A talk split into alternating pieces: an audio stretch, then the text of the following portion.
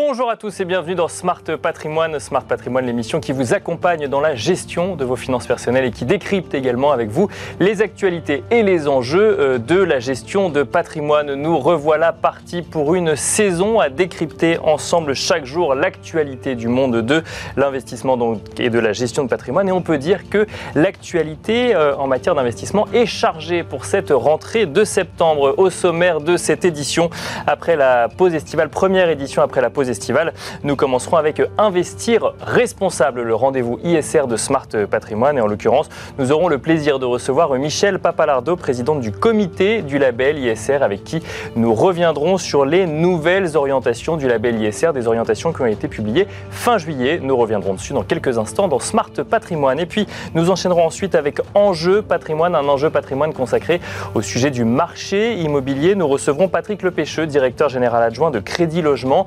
Nous lui demanderons un petit peu euh, quelle est sa vision euh, de cette évolution du marché immobilier depuis le début de l'année. Nous tenterons de prendre ensemble un petit peu de recul sur la situation en matière de crédit et en matière d'immobilier actuellement, notamment en lien avec les blocages qu'on peut trouver euh, sur un certain nombre de crédits immobiliers en lien avec le taux d'usure. Bienvenue à vous tous qui nous rejoignez. Smart Patrimoine, c'est parti.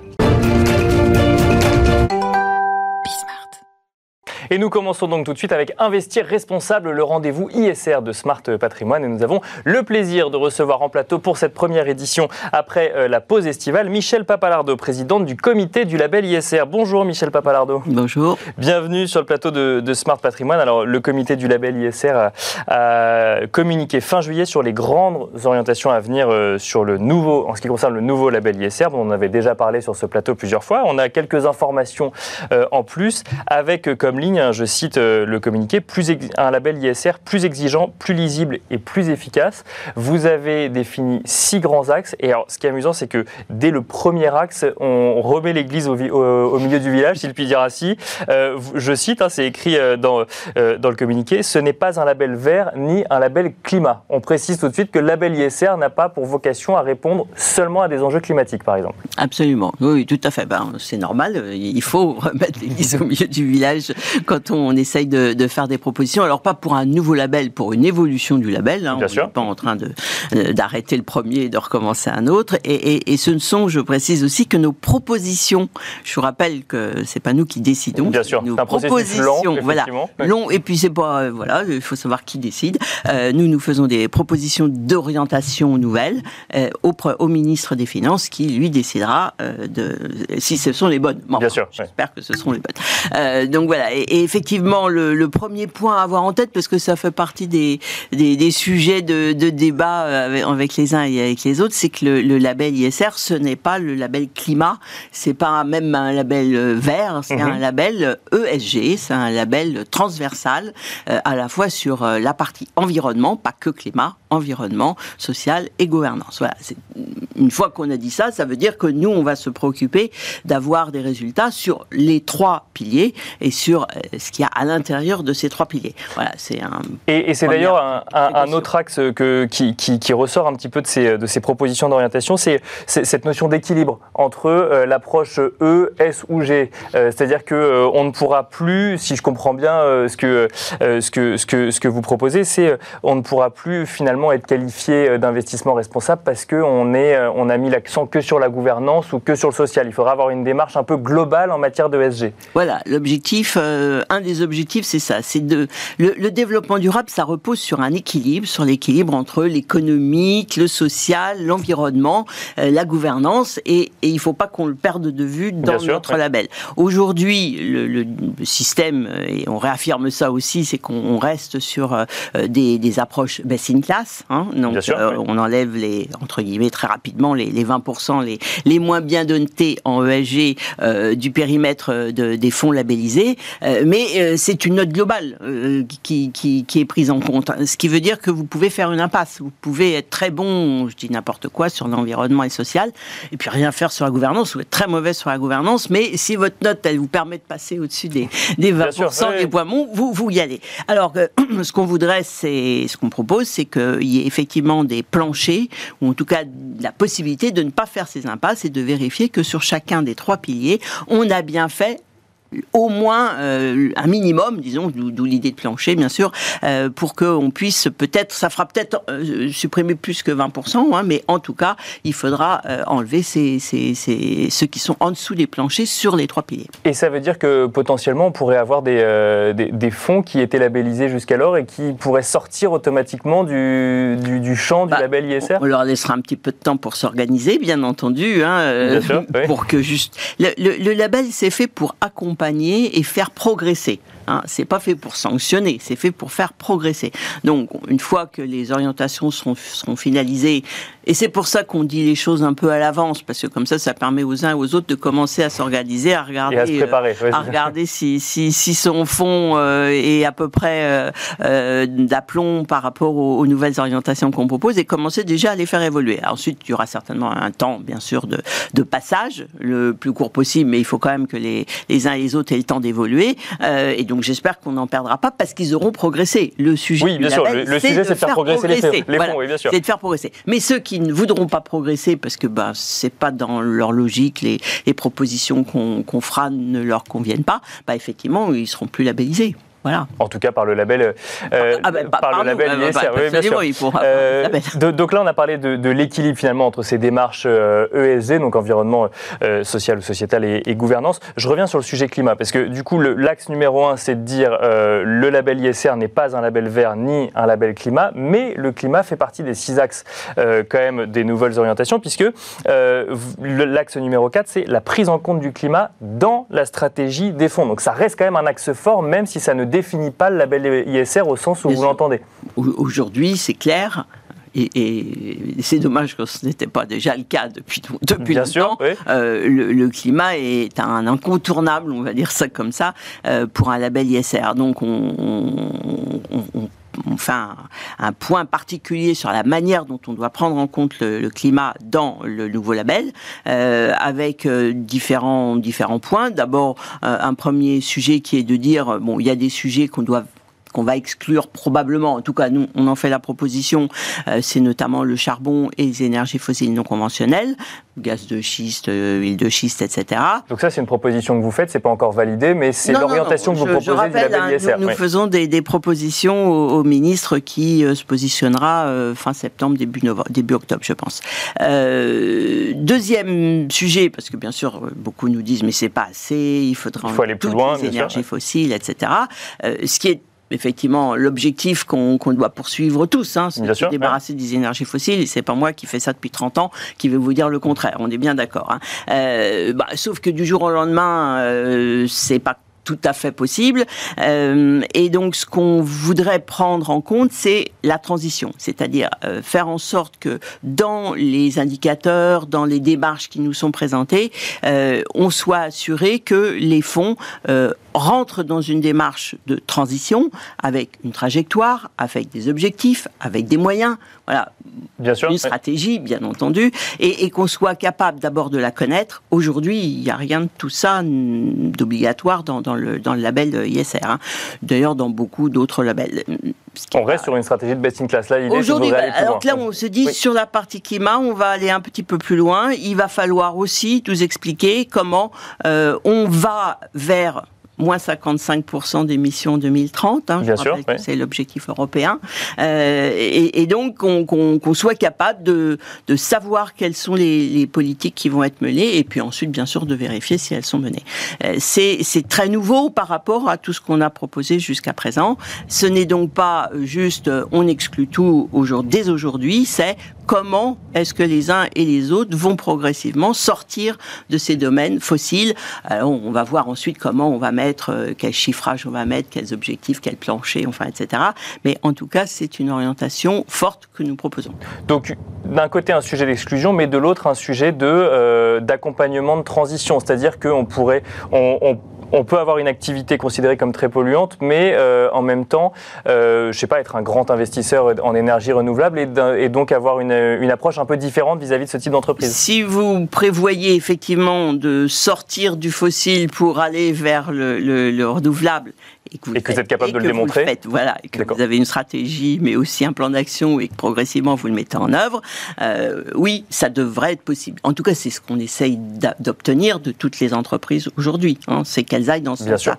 Pour les grosses entreprises, je suis pas très inquiète parce que euh, elles sont déjà toutes plus ou moins impliquées dans des alliances diverses et variées qui vont dans ce sens-là, dont on mesure régulièrement que entre euh, l'objectif affiché et la réalité, il y a un, un grand gap. Un écart, hein, voilà, un grand écart. Donc là, c'est pour aller encore un petit peu plus loin, pour les pousser à vraiment mettre en œuvre leur stratégie, leur plan d'action, etc. Pour les petites et moyennes entreprises aujourd'hui, c'est beaucoup moins fréquent d'avoir ce type de, de démarche, donc il, il, faut les accompagner. Et comme c'est bien le, le, mot que vous avez utilisé, le label, il est là pour accompagner euh, une, une, part de plus en plus importante de, de, de, de la finance et de l'économie euh, vers les objectifs qui, qui, qui, qui, sont ceux que nous avons de durabilité. C'est pas un label de niche. C'est pas. C'est pour ça que j'insiste beaucoup sur sur ce sujet. C'est pas un label thématique, Bien sûr. climat ou autre, mais on intègre cette dimension climat fortement. On propose en tout cas d'intégrer fortement cette, cette dimension. Avec un, un, autre point important et aussi très structurant, euh, qui est la double matérialité. Bien sûr. Oui. Aujourd'hui, euh, le label, il, euh, il n'a pas cette euh, dimension de double matérialité. C'était pas en 2016 quand il a été créé, c'était pas un sujet. Hein. On était plus sur la matérialité financière, on va dire. Est-ce que on prend bien en compte ces trois dimensions et leur impact sur le fond? Là, ce qu'il faut qu'on fasse absolument aussi, c'est qu'on mesure euh, l'impact. Euh, on va pas dire impact parce que ça c'est un peu c'est ça c'est euh, un peu compliqué aujourd'hui mais disons on va on va prendre en compte les faits et, et les conséquences de l'activité du fonds sur euh, l'environnement, le social et la gouvernance. Et euh, donc on a les, cette double matérialité, Bien sûr, oui, oui. ces doubles effets. Euh, ça va pas non plus être simple pour certains fonds certains le font déjà, euh, certains sont, vont bien au-delà du label, on est d'accord, hein, et du référentiel. Mais pour un certain nombre, non, ce n'est pas le cas. Et, et, en faisant ça, on se rapproche de, des démarches européennes et des textes européens, notamment de la SFDR, qui sont sur cette dimension de double matérialité. Et donc on veut, je vous l'avais déjà dit, on veut être en cohérence le plus possible bah, avec, avec, la réglementation européenne, la, sûr, les, oui. les, nouvelles réglementations européennes, avec les, les nouveaux indicateurs qui sont proposés par la SFDR, de manière aussi à faciliter la lecture c'est la, lisibilité, hein, on y tient, euh, à faciliter la lecture, la compréhension et l'utilisation des informations euh, qui seront proposées par euh, par les fonds, en ayant le plus possible des indicateurs qui soient à la fois ceux de la SFDR, ceux du label ISR et éventuellement d'autres fonds. Un, mot rapidement, Michel Papalardo. Alors effectivement, dans les axes proposés, il y a la relecture du référentiel actuel. On en a un petit peu parlé. une question aussi sur. Alors, on a parlé des fonds. Quand on investit dans une entreprise, effectivement, c'est assez simple de définir si telle ou telle entreprise correspond ou non aux critères ESG.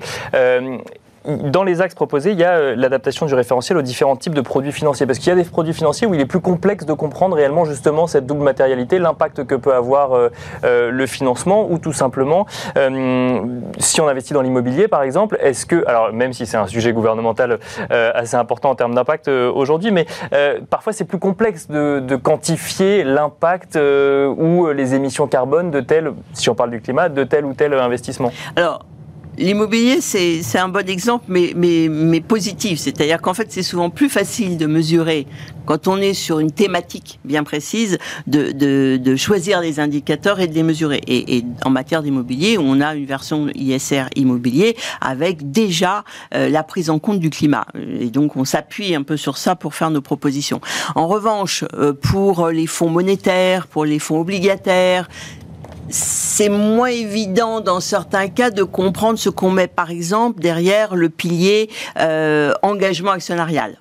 Bien voilà. sûr. Oui. Et donc, il faut qu'on relise le référentiel euh, à la lecture de ces différents types de produits et qu'on propose, c'est ce qu'on a appris, appris, appelé des variantes, hein, euh, qui soient plus adaptées à chacun des types de produits. Et, et, quand on parle des produits, on parle de ça, on parle du monétaire et on parle de l'obligataire essentiellement. Euh, on fera peut-être pas ça tout de suite, tout de suite. Hein, le, le, label, on aimerait bien qu'il soit à peu près en place en début d'année 2023, mais en tout cas, c'est un travail qu'il faudrait qu'on fasse. Euh, peut peut-être aussi sur le private equity qui lui est dans la situation inverse, c'est-à-dire que le, le, le, le best in class n'est pas du tout adapté au private equity, c'est bien évident. Donc si les acteurs du private equity euh, souhaitent avoir une labellisation ISR, il faudrait qu'on voit avec eux, comme on a fait sur l'immobilier, en fait, hein, une adaptation presque là on est plus sur une adaptation en fait du label. Mais c'est à eux de, de voir. Merci beaucoup Michel Papalardo d'être venu sur le plateau de, Smart Patrimoine nous présenter donc euh, ces nouvelles orientations proposées pour le label ISR. Donc si j'ai bien compris le timing, on devrait en savoir un petit peu plus fin septembre, début octobre. Maintenant, vous attendez des réponses plutôt. Vous avez formulé vos propositions. Merci beaucoup Michel Papalardo. Je rappelle que vous êtes présidente du comité du label ISR et merci à vous. On se retrouve tout de suite dans Enjeu Patrimoine. Et nous enchaînons à présent avec Enjeu patrimoine, un enjeu patrimoine consacré euh, à la thématique immobilière avec une question centrale pour euh, ces derniers mois de l'année 2022. Le crédit immobilier va-t-il bloquer le marché immobilier? Une question que nous allons poser à Patrick Lepêcheux, directeur général délégué de Crédit Logement. Bonjour Patrick Lepêcheux. Bonjour. Et bienvenue sur le plateau de Smart Patrimoine. Je rappelle rapidement pour ceux qui ne connaîtraient pas euh, ce qu'est Crédit Logement. Crédit Logement, c'est un spécialiste de la garantie en crédit immobilier euh, qui est utilisé notamment en partenariat avec un certain nombre de banques et vous garantissez, je crois, plus d'un prêt sur trois en France aujourd'hui. C'est ça, absolument. Donc Crédit Logement, en fait, est un établissement de place, hein, puisque nous nous adressons à l'ensemble des banques euh, françaises. Bien sûr. Ou étrangères, éventuellement, d'ailleurs, qui opèrent en France, pour garantir euh, leurs prêts immobiliers octroyés à leur clientèle en substitution de l'hypothèque. D'accord. Donc l'idée est assez simple, j'allais dire, hein, puisqu'on va délivrer une garantie au bénéfice de la banque, qui fait qu'en cas de, défaillance de la part du client, on va prendre le relais, d'abord dans une phase d'impayé amiable, etc. Et puis le cas échéant, pour l'accompagner dans une vente amiable de son bien ou voire à l'extrême sur euh, une gestion plus, plus contentieuse. Euh, donc on garantit la banque et le bénéficiaire et puis ça procure un avantage à l'emprunteur lui-même qui voit son crédit euh, Il n'y a pas d'hypothèque. Euh, le crédit est garanti euh, de façon satisfaisante pour la banque, etc. Et puis surtout, le mécanisme repose sur une restitution, puisqu'à la fin de l'histoire, si je puis dire, quand la banque nous, nous délivre de l'engagement, on va rembourser à l'emprunteur une partie de ses frais de garantie initiaux. Et ça, c'est pas négligeable. Donc vous voyez passer un bon nombre de dossiers en matière de crédit immobilier, puisque vu que vous les garantissez, il faut quand même que vous regardiez un petit peu ce, qu'il y a dedans. Donc vous êtes quand même tout à fait euh, bien placé pour euh, bah, nous donner un peu une, vision de cet état des lieux du, marché du crédit immobilier euh, aujourd'hui, puisque on, entend de nombreuses voix s'exprimer depuis plusieurs mois sur les difficultés à octroyer des crédits immobiliers, en lien notamment avec le taux d'usure. Il y a même eu, il y a hum, quelques mois, des, des discussions autour potentiellement d'un nouveau mode de calcul du taux d'usure qui euh, euh, permettrait de faire passer des dossiers euh, très bons, mais qui sont bloqués aujourd'hui par le taux d'usure. Qu'est-ce que vous constatez, vous, sur les six premiers mois de l'année chez Crédit Logement? Vous avez d'ailleurs créé un observatoire. Que constate l'observatoire Crédit Logement? Alors, ce que l'on ce que l'on peut constater, c'est que le premier semestre a été bon en termes de niveau d'activité. D'accord. et que l'activité a commencé à marquer un ralentissement au printemps. Euh, ralentissement qui s'est accentué pendant l'été. Alors, ça dit, les mois d'été sont toujours un peu compliqués. Hein. Le mois d'août est quand même un mois très creux. Bien sûr. Donc euh, voilà, mais en tout état de cause, plutôt une accentuation. Alors, donc euh, un peu plus surprenant que ce qu'on aurait pu voir d'autres années quand même. Oui, plus fort, effectivement. Alors, sachant qu'on est parti aussi de référentiels très élevés. C'est-à-dire que 2021, le volume global des prêts immobiliers qui ont été accordés en France, était presque 200 milliards, 199, voilà. donc, ça veut dire que on est à un niveau de référentiel très très haut. D'accord. Euh, si je prends une, référence historique, euh, j'allais dire un, petit peu plus ancienne, en 2014, on était à 120 milliards. D'accord, bien sûr, oui, donc on, est, on, part quand même d'un référentiel très haut. On est sur des points hauts. Donc ça veut dire que la prévision raisonnable qu'on pourrait avoir sur la totalité de l'exercice, euh, en tirant enseignement de ces ralentissements du printemps et de l'été, c'est qu'on pourrait arriver à, à peu près à 170 milliards. Bon, alors 170 milliards, c'est 15% de moins. Bien sûr. Donc, c'est pas négligeable. Oui, donc, par rapport à l'année dernière, c'est que. Il se passe nettement quelque chose. Cela dit, ça nous remet à un, niveau qui est celui de 2020 et qui est pas si loin de 2018. Voilà. Donc, euh, voilà, on n'est pas dans quelque chose qui, euh, on considère que c'est pas vraiment un blocage, c'est un ralentissement euh, assez fort. Alors évidemment, au niveau de l'observatoire hein, que vous évoquiez, l'observatoire euh, du financement des marchés résidentiels qu'on pilote avec le CSA et, avec le, directeur scientifique est Michel Mouillard, donc professeur. on observe un taux moyen de 1,68 sur les prêts immobiliers. Alors c'est le taux nominal, hein, mhm. toute durée confondue. Donc hors assurance et autres, on parle juste vraiment du taux de crédit. on est vraiment sur le nominal, donc c'est quand même une augmentation de 16 points de base euh, en un seul mois sur juillet. Bien sûr. Et c'est une augmentation de 62 points de base en 6 mois. Alors ça, c'est beaucoup. Donc ça montre quand même une hausse assez drastique du taux de crédit immobilier, bien sûr. Absolument, c'est beaucoup. Alors par contre, il faut quand même avoir aussi en, ligne de mire et euh, en référence le fait que pour les prêts immobiliers, la référence souvent très observée, c'est l'OAT 10 ans. Et l'OAT 10 ans sur la même période a augmenté de 169 points de base. Bien sûr, il reste en dessous. le taux de crédit immobilier reste en dessous de l'OAT aujourd'hui. Donc voilà, alors sachant que l'OAT a un peu navigué, aujourd'hui on doit être à peu près autour de 1,7, 1,7. Euh, elle est montée à 2,35 euh, mhm. à mi-juin, donc elle est redescendue un petit peu, elle, elle s'est réajustée.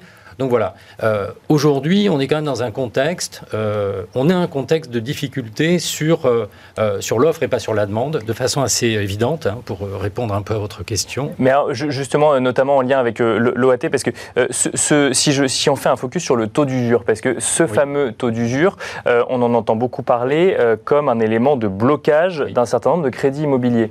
Mais est-ce qu'il n'a pas aussi, est-ce qu'il contient pas la hausse quelque part euh, avec justement des taux de crédit immobilier qui sont en dessous de l'OAT aujourd'hui Alors, c'est effectivement, vous avez raison, il y a des effets qui sont un peu proactifs quelque part parce que le taux de l'usure, bon, on sait qu'il est calculé par référence euh, au taux du trimestre précédent majoré de, 25%. Comme on est dans une situation où sur le premier semestre, il y a eu une, une augmentation euh, très, très rapide euh, des taux, évidemment, le référentiel est décalé et c'est pénalisant, puisqu'on se retrouve avec. Euh, je rappelle quand même que le taux d'usure, c'est à peine de sanctions pénales pour les banques, hein, donc mhm. pas un arbitrage. Hein, ah bah, façon, euh, on ne peut pas ne pas appliquer le taux de l'usure. et donc, d'ailleurs, tout, toute l'applique. Hein, voilà. Il n'y a pas de question là-dessus. Ce qu'on peut espérer peut-être, c'est que comme la prochaine mise à jour du taux de l'usure, c'est en octobre, que même si les taux continuent à, monter, ce qui est tout à fait probable, l'ampleur de l'augmentation soit un peu moindre et qu'il y ait un peu moins de pente, si je puis dire, et que dès lors, le, différentiel soit un peu moins pénalisant. Bon, cela dit, ça peut relâcher un petit peu de, pression euh, pour la fin de l'année. Ça reste, euh, voilà, ça reste une hypothèse. Alors, je voulais revenir aussi sur le fait que euh, si je puis dire, le, problème du taux de l'usure, c'est un peu la deuxième lame. Parce qu'il faut se rappeler que fin 2019, il y a eu quand même une recommandation forte du, du HCSF à l'encontre des banques pour Bien sûr ralentir l'octroi des crédits, considérant qu'effectivement on était dans une situation où euh, les taux très bas euh, favorisaient une distribution plus large du crédit. Et pour éviter le surendettement. Oui, bien sûr. Alors, décembre 2019, on est quand même avant le Covid et on est avant l'Ukraine.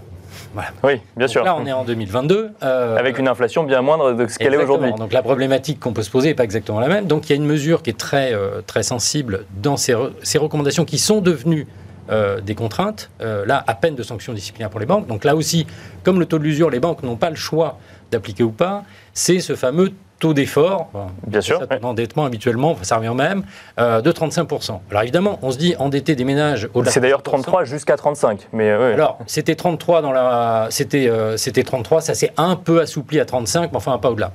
Le problème, en fait, il n'est pas dans la, norme qui, au niveau macroéconomique, évidemment, a, du sens. elle est plus dans l'application. Parce que finalement, euh, l'octroi, l'analyse de la solvabilité d'un ménage, c'est pas un, ratio euh, euh, très simple, charge-ressources 35. oui, bon, c'est-à-dire que ça, dépend du profil entre celui ou celle qui va gagner 2000 euros par mois et celui ou celle qui va gagner 15 000 euros par mois. Le, taux d'endettement qu'on peut supporter n'est pas le même. Si, je prends l'exemple de crédit logement, dans nos outils d'analyse, bon, on a quand même 420 milliards d'encours, on fait ça depuis 45 ans. On a un peu de, recul. Notre premier système expert, on l'a mis en place en 1994. Donc on ne parlait pas trop d'intelligence artificielle encore à l'époque. Donc on a aujourd'hui euh, des, modélisations et qui permettent d'accorder automatiquement la garantie ou de l'adresser avec une décision à nos analystes qui vont prendre la décision finale. Pour appréhender la solvabilité d'un emprunteur, on ne se limite pas à ça, vous vous en doutez bien. Bien sûr. Il y a des éléments sur euh, le profil euh, professionnel, l'âge, la composition de la famille, la durée de l'endettement, enfin j'en passe et des meilleurs, qui bien sûr ne sont pas ne peuvent pas être embarqués dans une norme macro, euh, évidemment, de, de, mesures. Donc, ça, ça. Mais en même temps, il faut faire une règle pour tout le monde. Mais en tout cas, ça, ça, ralentit un petit peu le, potentiellement euh, l'octroi de crédit. Mais la question qu'on peut se poser, c'est qu'effectivement, vous l'avez dit, c'était euh, avant le Covid, avant euh, la situation euh, de mm. guerre sur le sol ukrainien et donc l'inflation qu'on connaît aujourd'hui. Est-ce que là, avec ce taux d'usure, ces normes du HCSF, on, on, va, va pas trop ralentir le marché immobilier? Parce que c'est ce que j'entends à droite à gauche, c'est finalement, est-ce que, est que la situation actuelle va pas bloquer le crédit immobilier, le, marché immobilier? Est-ce qu'on va pas voir les prix chuter? Est-ce qu'on est, est dans cette situation catastrophe aujourd'hui? Vous ne parliez de ralentissement tout à l'heure. Je pose volontairement la question sous le terme catastrophique. Bien sûr. Alors, il est clair que le crédit, c'est le carburant euh, du marché immobilier, bien évidemment. Cela étant, nous, on n'a pas une vision au niveau de crédit logement qui, est une vision catastrophiste. D'accord. il y a des éléments de résilience qui sont assez puissants. D'abord, le marché français est très sain. On n'est pas à une époque que j'ai pu connaître, euh, euh, crise de 91, hein, c'est un peu ancien tout ça, où il y avait quand même eu des pratiques, euh, voilà, on vendait des promesses de vente qui se revendaient, etc. Le marché est sain au niveau du marché immobilier. il y a un besoin structurel de logement qui est extrêmement fort. il y a en outre une appétence des ménages pour l'acquisition immobilière, que ce soit pour la résidence principale, euh, ça reste quelque chose d'important. C'est pour ça que justement il y a une frustration aujourd'hui parce que euh, on a envie d'acheter, mais on, parfois on peut pas alors qu'on a les moyens. Voilà. Et la réponse finalement ne peut être que pour arriver à rentrer euh, le dossier entre le HSF et puis le taux de l'usure, bah, il faut augmenter l'apport. Alors évidemment. Oui, c'est ça. Donc c'est ça la réponse, eh c'est augmenter l'apport. Bah, aujourd'hui, tout le monde peut pas le faire. Bah, voilà. Donc euh, bah, tout le monde peut pas le faire. D'autant que la première lame que j'évoquais sur HSF a quand même surtout euh, euh, sorti, si je puis dire, du marché des primo accédants jeunes, mhm. qui par définition sont dotés de moins d'apport. Voilà, c'est assez sûr, cohérent. Donc donc voilà. Donc il y a des fondamentaux qui sont qui sont importants. Il faut quand même pas perdre de vue non plus que les emprunteurs empruntent à des conditions extraordinaire, même si les taux augmentent. On est sur des taux réels négatifs. Mhm. Quand on est à 6,1 d'inflation, euh, si on emprunte euh, en moyenne à 1,68, enfin bon voilà, il euh, n'y a pas besoin d'être un très grand économiste pour se dire que c'est des positions, en sachant qu'en France, on emprunte à taux fixe. Voilà, ce qui veut dire que c'est quand même une position favorable à la fois pour l'action de la résidence principale, mais aussi pour l'investisseur. Et l'actif immobilier reste je pense, apprécié favorablement par les investisseurs en termes de, d'efficience, de, stabilité dans le temps, même si c'est un marché qui peut subir euh, effectivement euh, des, fluctations comme tous les marchés. Donc, donc pas de crainte à court terme sur ce marché immobilier. D'ailleurs, si on reprend les chiffres dont vous nous parliez, effectivement, suite à une année aux alentours d'un volume de 200 milliards d'euros, on arriverait selon les premières projections, à 170 milliards d'euros. On n'est pas non plus sur une, un effondrement du marché immobilier. ce qui est certain, c'est qu'on peut on peut imaginer raisonnablement euh, que l'année 2023 soit une année avec des volumes qui seront plutôt alignés sur euh, la tendance du deuxième semestre, donc, euh, donc plutôt, plutôt en retrait. L'impact sur les prix, parce qu'effectivement, on se dit, bah, à partir du moment où le crédit est, moins, est moins large, les volumes baissent, les prix sur l'immobilier peuvent baisser. Il peut y avoir des corrections, mais on n'est pas sur un, de notre point de vue, mais on n'est pas devin, sur des éléments de décrochage fort. Peut-être une correction de l'ordre de 3% sur les prix euh, en 2023 et plutôt un ralentissement de la hausse d'ici euh, la fin de l'année euh, avec une forme de stabilisation. Eh bien, on, finira là-dessus. Merci beaucoup, Patrick Lepêcheux, d'être venu sur le plateau de, de, Smart Patrimoine. Je rappelle que vous êtes directeur général délégué de Crédit Logement. Merci à vous de nous avoir suivis dans Smart Patrimoine et je vous donne rendez-vous demain pour un nouveau numéro de Smart Patrimoine à la même heure sur Bismart.